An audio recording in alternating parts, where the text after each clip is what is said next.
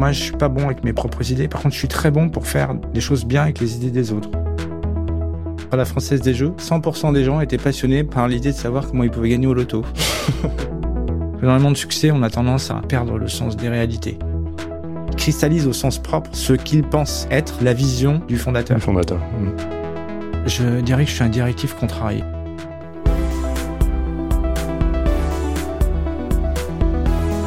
Bienvenue dans Coulisses de CEO, le podcast qui met à nu les dirigeants. Je suis Arnaud Naudan et dans chaque épisode, avec mes invités, on décrypte les challenges des leaders d'aujourd'hui et de demain. Bonjour à tous, aujourd'hui j'ai le plaisir d'accueillir Pierre Arnaud Grenade, le CEO de Bash. Salut Pierre Arnaud.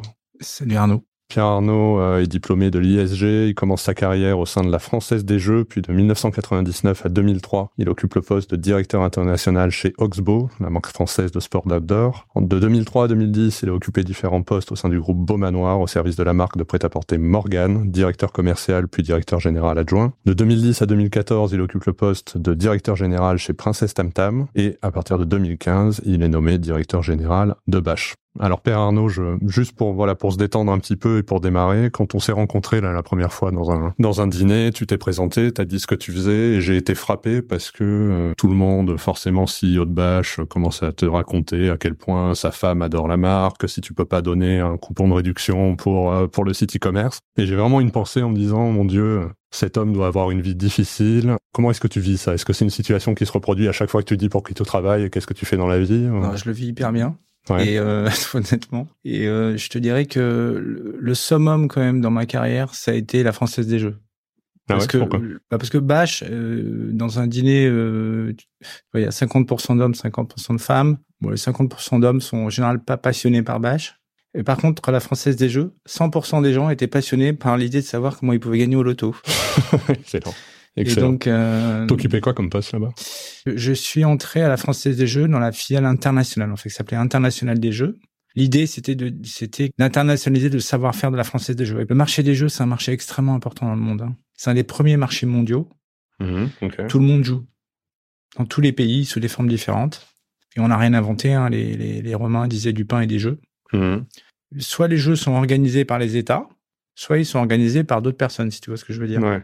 Et donc, il y a évidemment beaucoup d'États qui voient un avantage à ce que ce soit organisé par eux, parce que c'est également euh, une source d'impôts mmh. euh, très importante. En France, à l'époque où j'y étais, la contribution de la Française des Jeux au budget de l'État, c'était l'équivalent du budget du ministère des Affaires étrangères. À la fois au travers des impôts euh, que paye la société de gestion, mais aussi au travers des, de la mise que prélève l'État. Hein, ce que ne savent pas forcément tout le monde aujourd'hui, quand on donne un euro à un jeu quel qu'il soit, l'État en prend à peu près la moitié. Euh, chaque jeu avait euh, répondait à une typologie de joueur particulier. Hein. Tu vois, par exemple, Arnaud, qu'est-ce que tu préfères? Je préfère gagner gros d'un seul coup ou plutôt gagner euh, fréquemment? Ah, Moi, je joue pas du tout au jeu d'argent, donc effectivement, je te dirais gagner une seule fois l'euro million. Voilà, donc toi, tu es typiquement le, voilà, le joueur du loto pour qui mmh. gagner, ça doit changer sa vie. Mais tu as des gens qui préfèrent gagner souvent et dans lesquels en fait euh, bah, la communication c'était quelqu'un qui avait une baguette sous le bras euh, et qui allait au bar et qui en fait il achetait une baguette et un banco. Voilà. Donc le, marketing des jeux était assez était très très bien fait. La distribution est également un modèle incroyable puisqu'il y a plus de 40 000 détaillants qui vendent les produits de la Française des Jeux euh, en France. Il y avait un savoir-faire en plus technique derrière. Toutes les combinaisons du loto d'une part étaient totalement encryptées pour pouvoir circuler euh, entre le point où tu jouais et le point où la, la data est évidemment, mhm. euh, comment dire, enregistrée. Et puis la production des billets à gratter est digne de la de la production de billets de banque parce que en fait c'est de l'argent. Tout ce savoir-faire en fait il intéressait énormément de pays que je me suis retrouvé à faire ça au Cambodge quand Sihanouk a pris le pouvoir, euh, en Afrique du Sud quand Mandela est arrivé au pouvoir. C'est des très gros projets beaucoup d'investissements, mais des paybacks euh, très forts en fait. Et je pense que ça a été déterminant pour moi cette expérience, que ça m'a donné tout de suite une vision un peu 360 de ce qu'était un projet, une entreprise. Mmh. Comment tu passes du coup de cette expérience française des jeux à une marque comme Oxbow? Dans Oxbow, ce que j'aimais, c'est la culture de la de la marque, l'histoire de la marque, quoi. Avec deux mmh. fondateurs, ils se mettent à faire des t-shirts en, Normandie. Et puis ça, décolle, ça cartonne, ça prend une ampleur incroyable. Du coup, ils vont à Bordeaux, qui est un peu le berceau du euh, du surf. Du surf en France, ouais. Et mmh. euh, ça devient cette entreprise incroyable qui, qui, était plutôt française moi quand je l'ai rejoint. Et mon rôle, ça a été de la, la, rendre beaucoup plus internationale, donc au travers de filiales et puis également au travers de, de partenariats de distribution. Et si tu veux, mon expertise et mon expérience intéressé euh, Oxbow, et ils se sont dit que finalement apprendre la mode, c'était quelque chose que j'étais en mesure de faire. Et c'est quelque chose qui t'a suivi après euh, au sein de Moba Noir, euh, Princesse Tam Tam et maintenant Bash. C'est vraiment ce, cette expertise euh, et tous les projets que tu avais menés de développer ces marques à l'international. Ouais, mais parce que l'international, c'est un exercice qui t'oblige à mettre au cordeau toute ton entreprise ta marque doit être impeccable si tu veux entrer sur un marché international. Alors surtout dans la, dans, dans la mode et dans le textile, parce que c'est un métier particulier dans lequel il y a toujours une marque locale. Plus il y a toute la concurrence internationale évidemment. Et donc si on n'arrive pas avec un positionnement et une marque bien définie, bien précise, qui a une proposition de valeur claire, bah, on a de grandes chances de, de que ça marche pas en fait. Et ensuite, après, il y a la partie exécution des opérations. En France, tu peux t'en sortir parce que tu as toujours quelqu'un pour rattraper le coup, tu as les équipes qui sont sur place. À distance, c'est impossible. Donc l'international, ça demande une rigueur en fait euh, très forte. Et ça demande aussi de bien comprendre qui on est, d'aller chercher l'essence de ce qu'est une entreprise, à la fois de sa marque, de ses produits, mais aussi de sa culture. Le point le plus fort, euh, c'est euh, d'arriver à transmettre la culture d'une entreprise. Parce que la culture, c'est ce qui fait que des gens très différents vont réagir de la même manière face à des événements euh, ordinaires ou des événements extraordinaires. C'est ça qui fait que ton entreprise va aller dans le bon sens.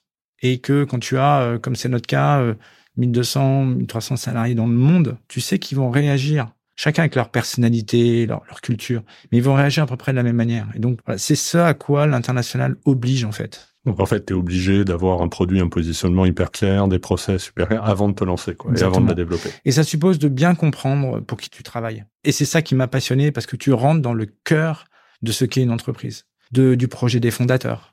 Chez Princess Tam malheureusement, la fondatrice, je l'ai pas connue puisque moi, je suis arrivé après son décès. Donc moi, j'arrive dans un contexte où l'entreprise, d'abord, les gens sont tristes, en fait, hein, tout simplement. Mhm. Ils sont en deuil. Ils n'arrivent pas à s'en sortir. Ils cristallisent au sens propre ce qu'ils pensent être la vision du fondateur. fondateur. Mm. Donc tout est figé. Et donc ça, c'est extrêmement intéressant parce que ça t'oblige à replonger dans l'histoire, bien comprendre le ressort, la culture de l'entreprise. Et c'est ce que j'aime, c'est ce que j'ai aimé dans toutes mes expériences. Pareil pour Oxbow, parce que c'est des histoires d'hommes et de femmes absolument incroyables. Comment tu faisais là quand tu arrives dans ces différentes enseignes avec effectivement une histoire, des fondateurs, une culture, et que tu, tu dis euh, je, je m'inscris dans une continuité, euh, tu essaies de, mettre ta marque et euh, tu chamboules tout avec ta propre vision. Enfin, bon, d'abord, il faut savoir ce pourquoi on est bon. Moi, je suis pas bon avec mes propres idées. Par contre, je suis très bon pour faire des choses bien avec les idées des autres. En revanche, ce que je sais faire, c'est prendre l'idée de quelqu'un, bien la comprendre et en faire quelque chose de grand et d'iconique. Ça, c'est ce que je pense savoir faire. Je veux surtout pas transformer pour le plaisir de transformer, en fait. Je transforme si c'est évidemment nécessaire. Mais sinon, j'ai pas d'objectif de transformation intrinsèque. Quand je, quand j'arrive dans ces marques-là, j'essaie d'abord de les comprendre et puis on, on, on s'adapte, on voit s'il y a une place sur, nos, sur les marchés, et à partir de là, on s'adapte. Si c'est nécessaire, on fait les transformations. évidemment qu'on a fait beaucoup de transformations in fine, si tu veux, sur le modèle opérationnel, mais sur le fond de ce qu'étaient les marques, sur ce qu'elles apportaient, sur l'histoire du fondateur, sur sa volonté d'origine, on n'a pas euh, changé grand-chose. On a ajouté des choses. Euh, typiquement, chez Bash, par exemple, la marque n'est pas née sustainable. Hmm. Voilà, donc ça, c'est quelque chose qu'on est venu ajouter. En hmm. fait. Tu passes de marque en marque, tu comprends, tu dois réapprendre à chaque fois. Tu arrives chez Bash, tu arrives avec un fond. Comment ça se passe? Je trouve qu'on apprend plus dans les moments difficiles que dans les moments de succès. Dans les moments de succès, on a tendance à perdre le sens des, des réalités. Chez Morgan, j'ai vécu, euh, j'ai vécu un redressement judiciaire. J'étais patron de retail à l'époque. J'ai 2500 personnes euh, dans mon équipe et dont la moitié euh, était au SMIC hein, euh, et en tout cas dépendait clairement de ses jobs. Et j'ai beaucoup appris à faire la part des choses entre les résultats et ce que tu fais. Parce que quand tu es dans ces situations-là, tu luttes en fait contre quelque chose qui a un petit caractère inexorable. Quoi. Et, et, et, si tu fais pas la part des choses entre tes résultats qui sont inévitablement mauvais et toi, tu te noies en fait dans, hmm, cette, dans, cette, euh, période. Et la deuxième chose que j'ai vécue, c'est le rachat. Et je le dis avec beaucoup de beaucoup de gentillesse, mais parce que je pense que le groupe Boma Noir a sauvé la marque euh, Morgan j'en ai tiré beaucoup de choses, beaucoup d'enseignements, en me disant qu'il y a beaucoup de choses que je reproduirais pas, en fait, euh, en étant le racheté. Et en fait, quand on va dans une entreprise et qu'on prend la direction d'une entreprise, il faut surtout pas se comporter justement comme celui qui rachète. Il faut écouter, beaucoup écouter. Ça, je pense que c'est très important parce qu'on apprend énormément en fait. Peu de choses sont reproductibles. Donc en fait, t'as pas t'as pas une recette où tu t'es dit voilà ça a fonctionné au début de ma carrière et je suis passé dans chacune des boîtes et j'ai appliqué les mêmes choses. Non, jamais. ça a toujours été différent. Il n'y a pas de martingale en fait. Et je pense que c'est ça le en tout cas, moi, c'est ma règle de conduite. Je, je reproduis pas. Et d'ailleurs, je te dirais même que dans les différentes phases d'une entreprise, c'est là où je te dis que le succès parfois peut être un peu euh, peut te déconnecter de la réalité. C'est que quand tu as eu du succès, tu as tendance à te dire non mais attends, ça y est, je, je ouais c'est bon, j'ai trouvé. Je tiens la martingale. Ouais. je tiens donc je vais la recommencer indéfiniment. Ça a marché. En fait, ça hmm. marche pas.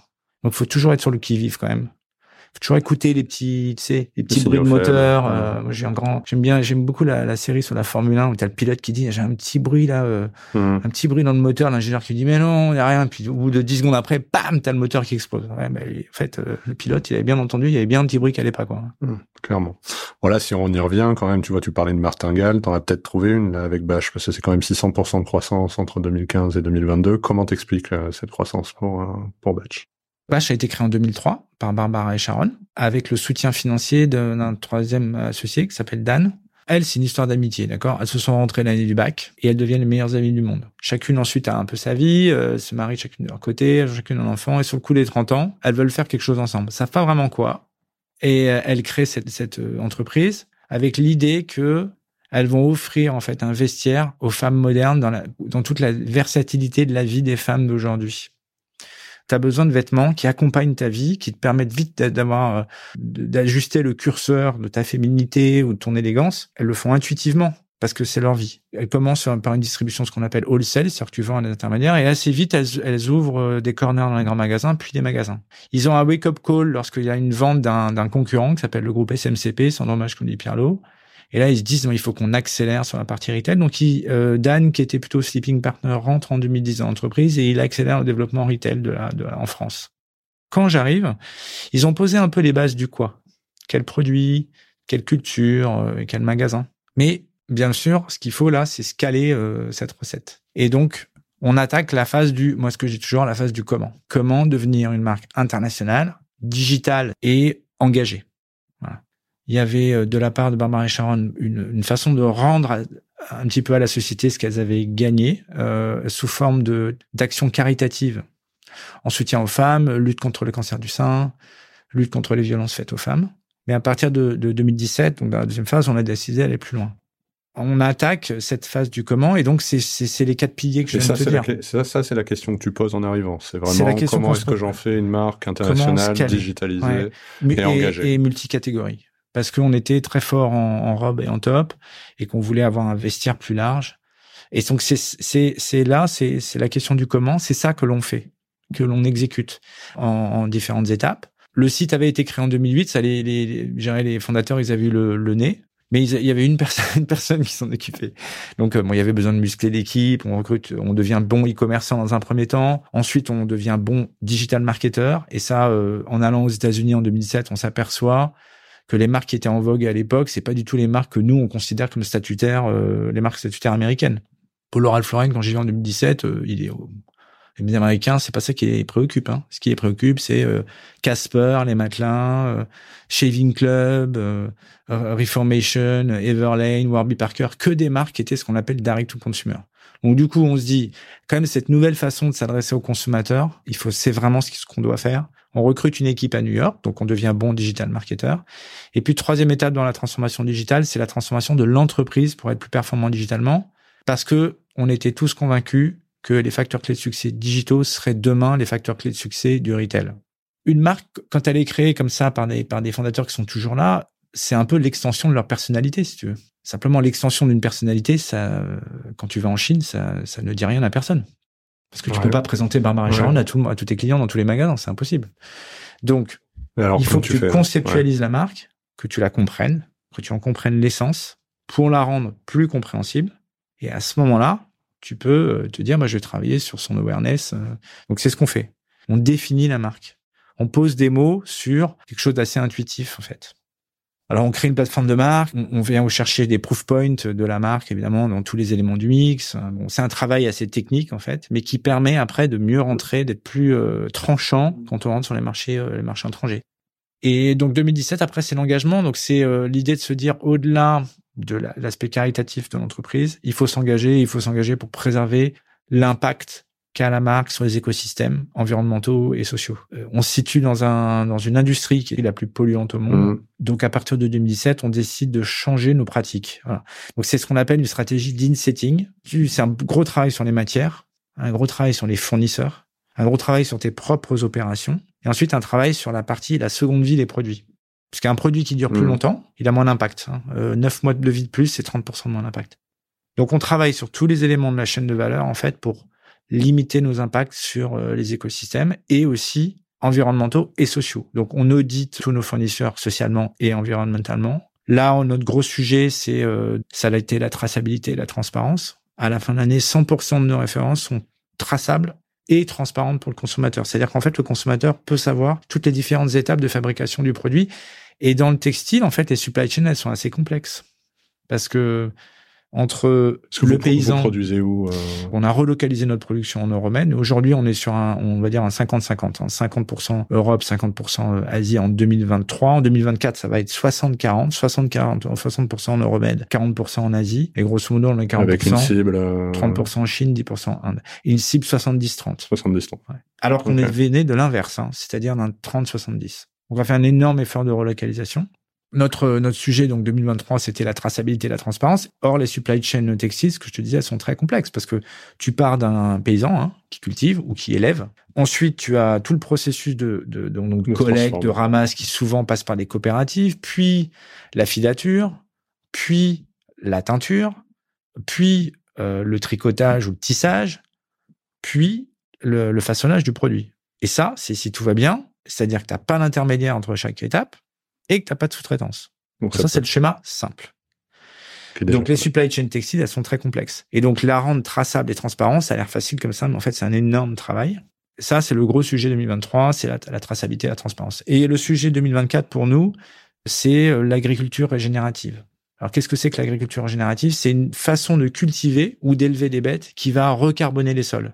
Euh, et donc qui va redonner au, au, en fait à la nature une capacité à absorber, à capter, le carbone. Exactement. Mmh. Ouais au lieu de passer par tous ces intermédiaires, tu travailles directement avec le fermier ou avec, l'éleveur. Et, et, ensuite, tu désintermédies totalement ta chaîne, puisque du coup, tu achètes la matière première. C'est assez innovant, là, ce qu'on est en train de faire. On a été une entreprise certainement créative et je pense que j'ai poussé l'innovation on a une direction de l'innovation et euh, pour nous, être créatif c'est bien, être innovant c'est beaucoup plus important en fait. C'est enfin c'est au moins aussi important que d'être créatif. Une, boîte, une société de mode, elle doit être créative dans le produit, c'est un peu, c'est dans sa nature. Voilà, l'innovation c'est super important et ça nous a beaucoup beaucoup servi et on s'appuie sur un, un écosystème de start-up pour le faire une, des gens, des gens dans l'entreprise dont c'est le, dont c'est le job au quotidien, un comité euh, de personnes aussi euh, innovation.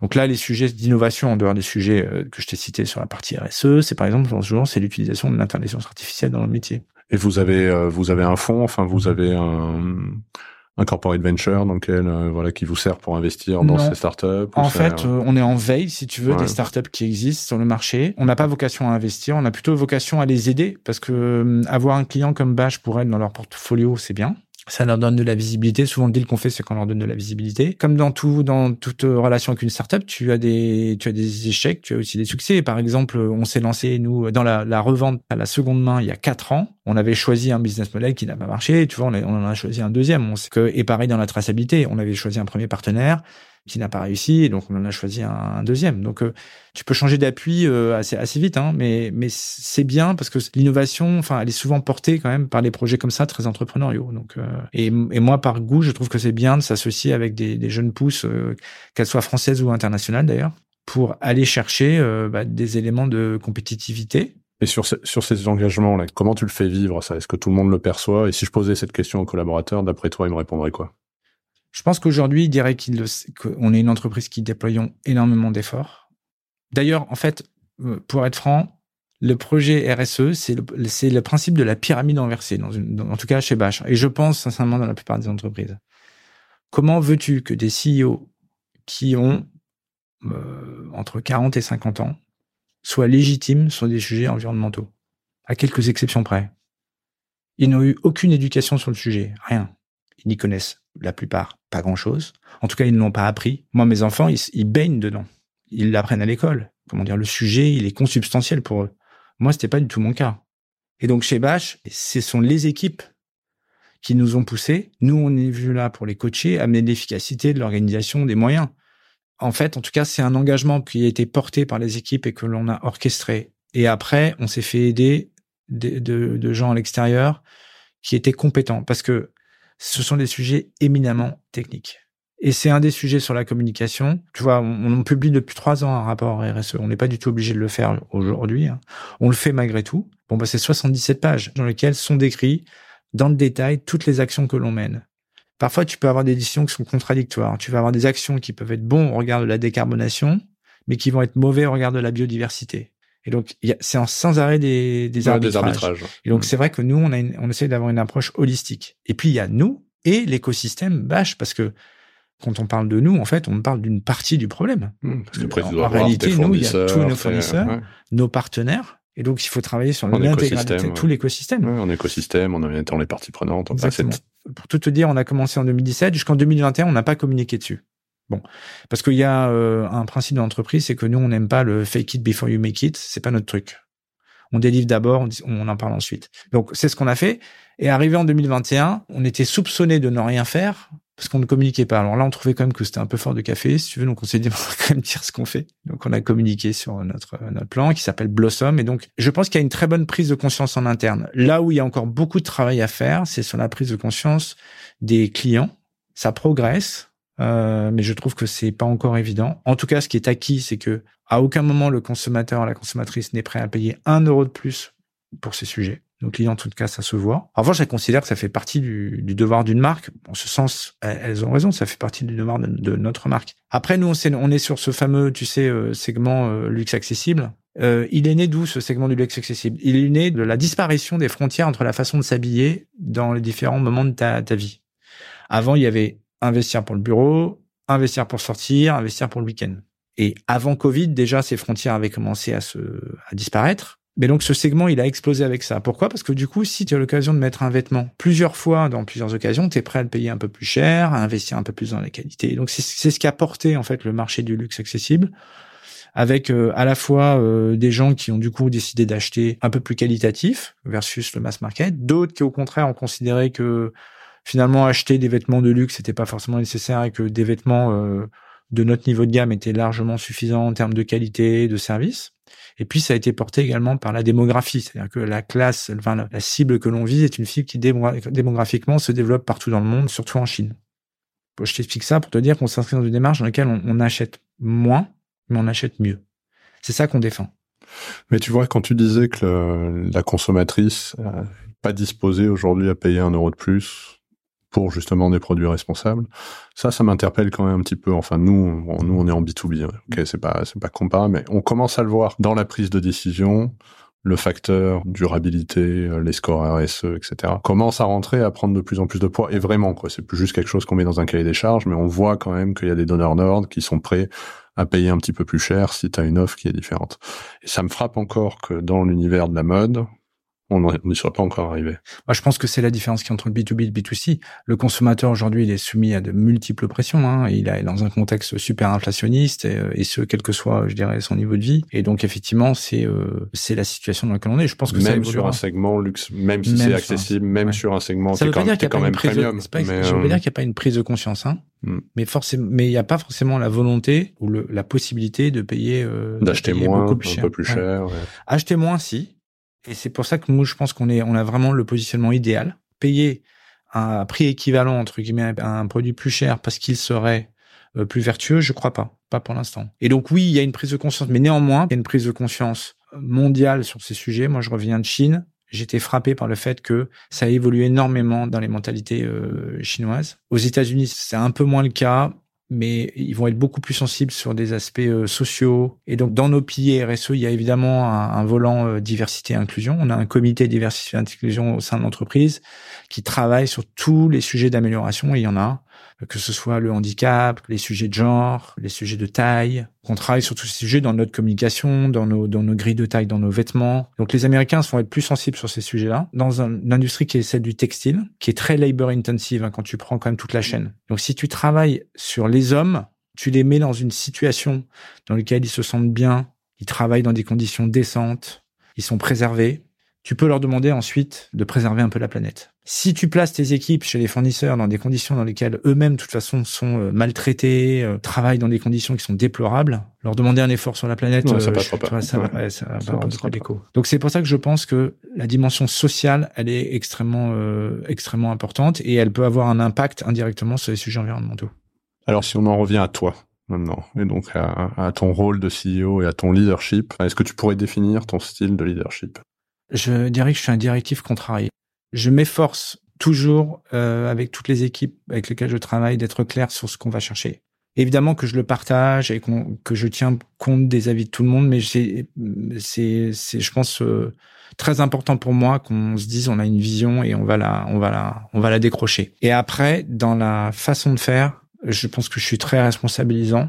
je donne beaucoup de responsabilités. Un principe que je vais toujours appliquer parce que je trouvais que c'était bien quand on me l'appliquait à moi, c'était que je trouve que mes, collaborateurs doivent être bankable en interne comme en externe. La quasi-totalité des gens avec qui j'ai travaillé de façon proche hein, ont toujours eu des parcours professionnels, je trouve, après qu'on ait eu travaillé ensemble. Et c'est pas forcément grâce à moi, c'est les conditions qu'on a qu'on a créées et les succès qu'on a réussi à remporter ont fait qu'ils ont eu une progression en fait euh, superbe pour la, la plupart d'entre eux. Et je pense que si à, à chaque instant on a le souci de dire pour chacun des collaborateurs qui sont en interne, ce que les sujets sur lesquels je fais travailler cette personne, les moyens que je mets sur euh, sa formation, le temps et l'expérience que je peux éventuellement lui transmettre pour qu'elle soit euh, plus à l'aise dans son rôle de manager, les nouveaux sujets sur lesquels je vais l'amener à réfléchir. Si tout ça, tu le fais avec la conviction que ça va améliorer sa propre valeur sur le marché et donc dans ton entreprise, c'est un, une relation qui est gagnant-gagnant. Parce qu'ils le, sentent que tu, le fais. Quand on l'a fait avec moi, j'ai trouvé ça tellement bien que je me suis dit que j'allais le reproduire. Et ça, c'est quelque chose qui a évolué, enfin, dans ta vie et puis les différentes responsabilités que tu as eues, hein, même avant d'avoir euh, vraiment le, le, leadership total. Mais voilà, quand tu as commencé ta carrière, est-ce ça a vraiment évolué? Est-ce qu'il y a un moment où tu t'es dit, bon, ça y est, j'ai compris, c'est maintenant comme ça qu'il faut faire? Ou est-ce bah, que c'est un apprentissage C'est un apprentissage vois, parce, que, moi typiquement tu m'aurais demandé euh, d'avoir euh, le rôle que j'ai aujourd'hui. Bah, je pense qu'il y a 5-6 ans ça aurait été complètement différent. Tu vois. Moi ça a été le Covid, ça a été. Il y a eu un moment où je me suis dit bon maintenant ok on va faire comme ça et c'est et je pense que c'est comme ça qu'il faut bien faire. T'as eu quelque chose comme ça toi ou c'est petit à petit? Non ça a été petit à petit. Après je pense que j'ai eu la chance aussi d'avoir de travailler avec des très grands dirigeants. Hein. À la Française des Jeux, chez Oxbow, chacun dans leur genre, j'ai travaillé avec des très grands dirigeants qui m'ont mmh. beaucoup apporté. Et je trouve qu'il y a un exercice un peu régulier dans les entreprises qui est euh, quel mal on pourrait dire de son boss, tu vois, qui est quand même un truc, euh, en tout cas que moi j'ai entendu. Et alors je suis pas du tout comme ça. Moi je, je trouve que c'est, c'est plutôt quelle qualité trouve est-ce que je trouve chez mon boss? Et même encore aujourd'hui, enfin je veux dire même si t'as plus de boss, en réalité t'es quand même t'as toujours quelqu'un qui à un moment dans ton processus de décision est important. Et donc, je vais toujours chercher les éléments qualitatifs et euh, les moments où ces personnes-là ont été, j'ai trouvé qu'ils ont été bons, euh, qui m'ont apporté quelque chose ou qu'ils ont apporté quelque chose. Je me dis tiens, ça c'est une bonne idée. Je vais, je vais la mmh. garder. Donc non, ça s'est fait au fur et à mesure. Puis c'est vrai que moi, j'ai pas tout de suite eu non plus encadré, euh, eu à, à, encadrer des grosses équipes. J'ai d'ailleurs eu au départ plus dans mon rôle en particulier chez Oxbow à avoir un management d'influence parce que j'avais pas de très grosses équipes chez Oxbow à l'international, on était retail, on était wholesale. Si tu enclenches du positif chez les gens, bah toi tu vas pouvoir construire du positif. Et ça, je pense que c'est extrêmement important dans la dans la relation managériale et cette idée que les gens soient bankable, fondamentalement, c'est ça. C'est je dois absolument avoir du positif chez les personnes avec qui je travaille pour pouvoir ensuite construire du positif. Comment tu le déclines ça dans l'entreprise? Parce que que tu le fasses avec, tu vois, tes N-1, ton équipe rapprochée, etc. T'es un groupe de 1200 salariés. Écouté une un de tes podcasts, une de tes prises de parole où tu dis que finalement, chaque salarié doit être un fondateur quoi dans une entreprise. Comment est-ce que tu arrives à l'infuser ça dans la culture de la boîte? Je pense que intuitivement, je suis allé dans une société qui avait un peu cette culture-là. Euh, évidemment, chez Bash, c'est une culture entrepreneuriale euh, très forte. Il y a un côté optimiste et, et, positif qui, je pense, a dû me séduire quand j'ai regardé la, la marque. C'était imprimé très fort déjà par les par les fondateurs. Bash, c'est une société en plus dans laquelle il y a la relation est extrêmement importante. Donc, je dirais, je l'ai retrouvé aussi au travers de mon parcours. J'ai souvent été dans une entreprise où il y avait un bon terreau en fait euh, là-dessus. C'est-à-dire que c'est toi, tu le dis à TN-1, qu'il le dise à TN-2, qu'il le dise au magasin, euh, et voilà. Et en fait, ça prend forme.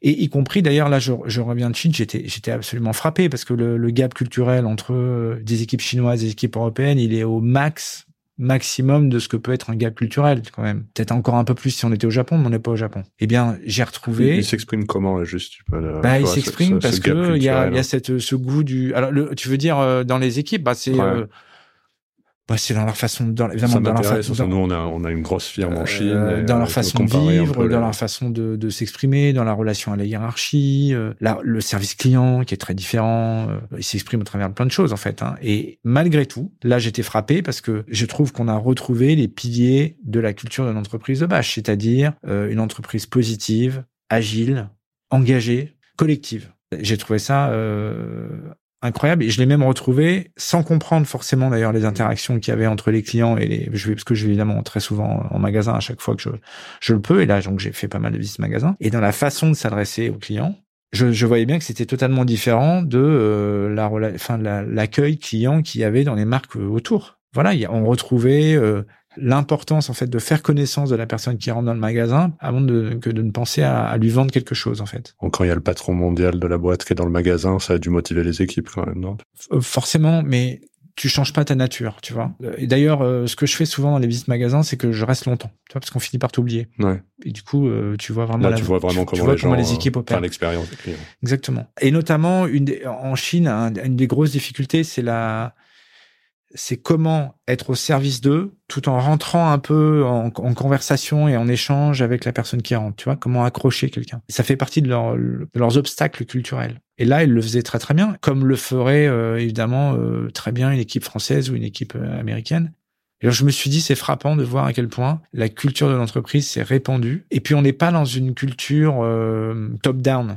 Tu vois, il y a des entreprises dans lesquelles on est quasiment dans une secte. On rentre, il y a des valeurs, euh, tac, on va signer son sang, euh, et puis on est dedans ou on est dehors. C'est pas du tout ça la culture de bâche. La culture de bâche, c'est chacun doit pouvoir amener son individualité, son drive personnel, sa personnalité. Parfois des personnalités qui sont euh, étonnantes, certaines difficiles, un peu complexes, etc. Mais chacun doit pouvoir amener sa personnalité et en même temps, on a un socle en commun que l'on construit en fait. Et ça, je l'ai, je l'ai vraiment vu, c'est-à-dire que, y compris dans un pays où tu comprends pas la langue, j'ai vu émerger des personnalités très différentes. Euh, et je me suis dit que c'était ça, quoi. C'était, c'était notre culture. Excellent. Tu te déplaces, enfin, quel est, comment tu t'organises là? Tu es souvent à l'étranger, j'ai l'impression? Tous les jeudis, je suis en magasin en tout cas. Alors, soit en France, soit en Europe. Voilà. Tous les jeudis? Tous les jeudis. C'est un jour en particulier chez toi C'est. Euh, ben, jeudi, c'est l'avant le week-end. D'accord. S'il y a quelque chose à corriger, euh, c'est jeudi qu'il faut le corriger. D'accord, c'est jeudi qu'il faut le corriger. Et euh, c'est indispensable ça dans ton secteur? Absolument nécessaire. La vérité. Tu, veux dire tous tes homologues, euh, enfin font ça ou ceux qui le font pas, ils ont tort et ils devraient. La vérité, moi, je pense qu'elle est en magasin. On a tendance à penser que quand tout va bien, c'est grâce au magasin, et quand tout va mal, c'est à cause des magasins. Mais en fait, ça, c'est un postulat qui est faux. Les magasins, ils sont pas sur roulette quand quelque chose va bien ou quand quelque chose va mal, c'est parce que l'intégralité de la chaîne a bien travaillé ou il y a quelque chose qui dysfonctionne. Le magasin, c'est le réceptacle, en fait, de tout ce que l'entreprise fait, de bien et de moins bien. Et donc, quand tu vas en magasin, tu vas constater ça, d'abord. Qu'est-ce qui est bien fait, qu'est-ce qui est moins bien fait. Ça te permet de le remonter. Et puis, tu vas entendre des petits signaux faibles qui vont te faire réfléchir parce que tu sais dans tes clients tu as toujours des clients qui sont un petit peu porteurs de signaux un peu avant-gardistes euh.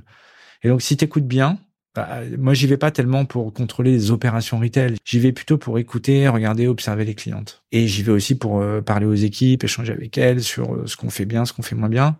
Et donc le jeudi en magasin nous on a trois sites et donc euh, le lundi, je suis sur un site, le mardi sur un autre, le mercredi sur un troisième, le jeudi en magasin, et le vendredi, c'est les urgences. Enfin, c'est ça mon, mon agenda. C'est comme ça, c'est calé, c'est une routine. C'est une routine. Et à l'international? Le jeudi peut être en Europe, euh, assez souvent d'ailleurs. Euh, et autrement, c'est un voyage par trimestre, euh, enfin un trimestre sur deux, soit aux États-Unis, soit en, soit en Chine. Même si c'est vrai qu'aujourd'hui on a on a considérablement amélioré les techniques de travail à distance, ça remplace pas du tout la présence physique pour euh, et je l'ai encore vu là euh, en Chine. Ça fait quatre ans que j'avais pas vu les équipes. Là, j'étais avec Barbara, une des fondatrices. Elle, c'est pareil, ça faisait quatre ans qu'elle avait pas vu les équipes. Ça a fait un bien fou à tout le monde. Nous, ça nous a fait un bien fou aussi de se dire. Euh, il faut qu'on accélère sur un certain nombre de choses qui vont permettre à la Chine d'aller plus vite. en plus, là, on a un plan de développement hors Chine, en Asie. On ouvre à Singapour en novembre, on ouvre à Taïwan début d'année 2024. Enfin, on a plein de projets. Rien ne remplace, je trouve, le, le contact physique quand même. Du coup, là, la question qui se pose, c'est comment t'équilibres ta vie perso, ta vie pro, là? Est-ce que tu as des passions? Est-ce que tu as des exutoires, des moments pour de, de, décompression? Oui, j'ai des moments de décompression. D'abord, dans ma journée, je me prévois des moments de décompression, quasi systématiquement. Alors, je suis de plus en plus un adepte des meetings courts. J'ai eu un grand maître en la matière, c'est euh, Monsieur Yanaï, fondateur de Uniqlo, qui lui faisait des meetings de un quart d'heure. Alors le meeting d'un quart d'heure, c'est quand même très très efficace parce que parce que là, faut vraiment aller euh, t'arrives, faut quand même que tu sois très très près sur ce que tu as à dire. Hmm. Alors je je suis pas encore au quart d'heure, mais en tout cas je fais des meetings plus courts et je me prévois des moments dans lesquels euh, je, je décompresse. je pense à autre chose, je fais je fais quelque chose d'autre que, que travailler. Après, moi en dehors de mon travail chez bas, j'ai d'autres sujets euh, sur lesquels je, je travaille et, et donc il y a forcément un peu de porosité entre ta vie personnelle et ta vie euh, ta vie professionnelle. Et en même temps, j'ai pas l'impression d'avoir sacrifié ma vie personnelle ni celle de mes enfants. Enfin, j'ai été je je passe du temps précieux avec eux, du temps de qualité. Mais c'est vrai que j'ai toujours l'impression d'avoir une partie de moi-même qui pense au travail, même si je suis pas en train de travailler, et une partie de moi-même qui, qui se divertit. Et j'ai la chance aussi d'être des entreprises, dans des entreprises où euh, on se divertit. C'est Dan, là, notre associé, qui dit souvent la croissance dans le plaisir. Et je pense qu'il a raison. C'est très vrai. C'est-à-dire que si on est dans une entreprise dans laquelle on se divertit franchement, hein, je parle pas de la fête organisée par le patron dans laquelle tout le monde s'emmerde. Je parle de vraiment tu te divertis, euh, c'est organisé par les équipes qui se voient, qui sont amis, euh, et, l'entreprise permet de créer ça. Ben chacun d'entre nous, en fait, que l'on soit euh, CEO ou pas, on a cette petite capacité à courir un petit mile de plus, tu vois, parce qu'on a l'énergie pour, on a du ressort en fait. J'ai eu la chance d'être dans des entreprises dans lesquelles on se divertit. Ça c'est très important. Hmm à quel moment tu te diras tiens chez Bash j'ai accompli la mission que j'étais allé chercher euh, et, soit il faudra trouver un autre projet soit soit une autre société. Enfin est-ce que c'est quelque chose qui t'occupe l'esprit euh? alors ça m'occupe l'esprit pour la société pour laquelle je travaille. Et d'ailleurs chez Bash tu sais on, a vécu la période du quoi du comment là on est rentré dans la période du pourquoi. Pourquoi les consommatrices achèteraient Bash pourquoi est-ce qu'elles achèteraient Bash euh, à prix fort? Pourquoi est-ce qu'elles achèteraient des vêtements tout court d'ailleurs? Derrière cette question-là, il y a la question de l'engagement. Il y a la question de l'engagement des clients et la question de l'engagement des équipes. Ça te semble pas bizarre, là, si je, si tu me permets de le faire après le, tu vas faire le pourquoi après? Si, mais il se trouve que pragmatiquement, c'est comme ça que ça s'est passé. C'est-à-dire que je ne pense pas que Barbara et Charles, quand elles ont créé leur boîte, elles se sont dit alors pourquoi? Non Elles ont, elles avaient envie de le faire, elles avaient l'intuition qu'elles savaient le faire, elles l'ont fait.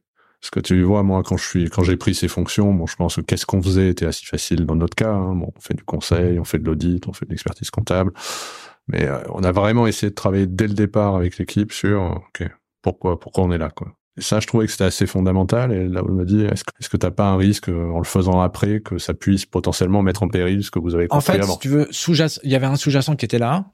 Et après, le pourquoi, c'est aussi, donc c'est la question de l'engagement. Et derrière la question de l'engagement, il y a une ressource dont on parle peu, qui est très importante, qui est le temps. Ma définition de l'engagement, c'est la capacité que tu as à encourager quelqu'un à te dédier une ressource très rare, qui est le temps. Et aujourd'hui, c'est vrai de tes équipes et c'est vrai de tes clients.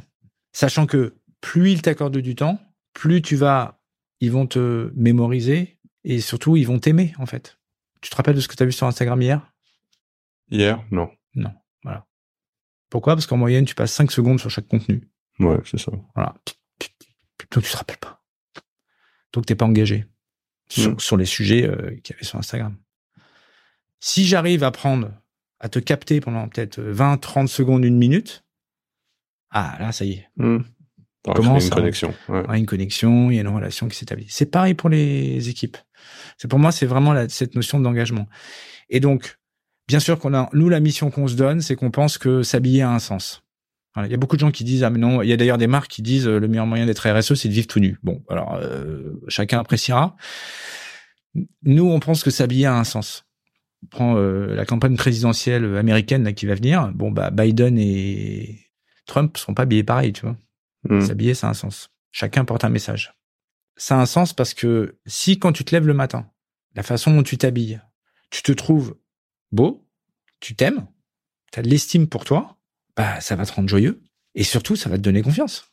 Et donc ça va te donner confiance et ça va te permettre de mieux interagir euh, avec le avec ton monde, que ce soit ton monde perso, pro et donc ça va te permettre de changer ton monde. Et pour certains, ça va permettre de changer le monde parce que ça peut être des moments super importants. Et donc nous, on pense que voilà, s'habiller a un sens et Bash, en fait, sa mission, au travers de nos créations, c'est d'offrir de la joie et de la confiance. Très inspirant, très intéressant. Vu ce que tu viens de dire sur le temps, je suis d'autant plus honoré que tu m'aies octroyé ce temps pour le podcast, mais une de mes grandes craintes, c'est euh, globalement, euh, tu vois, tu imagines, tu es dans les derniers jours de ta vie et c'est d'avoir un regret, quoi, tu vois, d'un regret de pas avoir fait ça, et que ce soit sur, euh, que ce soit sur du pro, que ce soit du perso. Et donc, c'est un peu pour ça que j'essaie toujours de me dire, bon, un peu, qu'est-ce qu'il faut que je coche et, ce qui, enfin, moi, ma façon d'avancer. Euh, toi, si tu regardes aujourd'hui tout ce que tu as fait dans ta vie, ta carrière, qui est très dense, qu'est-ce que tu voudrais faire absolument Est-ce qu'il y a quelque chose chez toi, enfin, dans ta, carrière de dirigeant, où tu te dis ça, ça, il faut vraiment que je le fasse? Je l'ai pas encore fait, il faudrait vraiment que je le fasse. Avec Bash, je pense j'ai fait euh, une des choses que je voulais faire, c'était propulser une marque à un niveau euh, mondial. Et aujourd'hui, ce que je voudrais faire, c'est une marque qui va durer. J'aimerais bien que mes petits enfants et ça sera Bash, euh, j'en suis sûr. Et puis si c'est pas Bash, ça sera peut-être une autre marque. Ils disent ah bah tiens, c'est incroyable, c'est c'est c'est mon grand-père qui, traverse le temps. Quoi. Ouais. Voilà. Ouais, je trouve ça chouette de, de, dire que tu fais quelque chose qui dépasse les générations et, et pour le faire, ça voudra dire que c'est une marque qui aura embrassé tous tous les enjeux euh, euh d'aujourd'hui et de et de demain. Et aussi euh, euh, comment dire, faire en sorte que tous les gens qui ont pu me côtoyer professionnellement aient eux-mêmes un parcours professionnel dans lequel ils se sentent totalement euh, épanouis avec moi et après moi, en fait. Qui se disent, euh, mon expérience avec Pierre Arnaud, en fait, m'a, m'a vraiment beaucoup enrichi et m'a servi. Ça, pour moi, c'est hyper important. Parce que je pense que quand tu es euh, dirigeant, tu reçois énormément. Tu es, propulsé par tes équipes, tu es propulsé par un projet, mais il faut aussi savoir euh, savoir donner. Mm. Je pense que c'est super important. Ça, je suis 100% d'accord avec toi, mais c'est quelque chose vraiment que je dis souvent en interne, c'est finalement euh, quand je serai plus à ce poste-là, est-ce que les gens vont garder un souvenir et vont se dire tiens, j'ai eu un impact positif sur leur vie? Parce qu'au final, on a quand même un impact sur la vie des gens. Est-ce que cet impact il aura été positif? Ou qu'est-ce que vont, les gens vont retenir? Ouais. ouais, je suis d'accord. Pierre Arnaud, merci beaucoup pour euh, le temps que tu nous as accordé. Merci d'avoir accepté de te prêter au jeu et puis euh, bah, je te souhaite le meilleur et, euh, et, par rapport à tout ce que tu nous viens de dire, voilà, que tu atteignes ces objectifs. Merci encore d'avoir été avec nous et pour ceux qui nous écoutent, merci d'avoir été avec nous aujourd'hui. Salut Pierre Arnaud. Salut Arnaud, à bientôt. Merci beaucoup d'avoir écouté cet épisode de Coulisses de CEO. Je vous donne rendez-vous la semaine prochaine avec un nouvel invité. Pour ne manquer aucun épisode, abonnez-vous sur votre plateforme d'écoute préférée et partagez l'épisode parce que le podcast, finalement, c'est comme les valeurs d'une entreprise, ça se partage.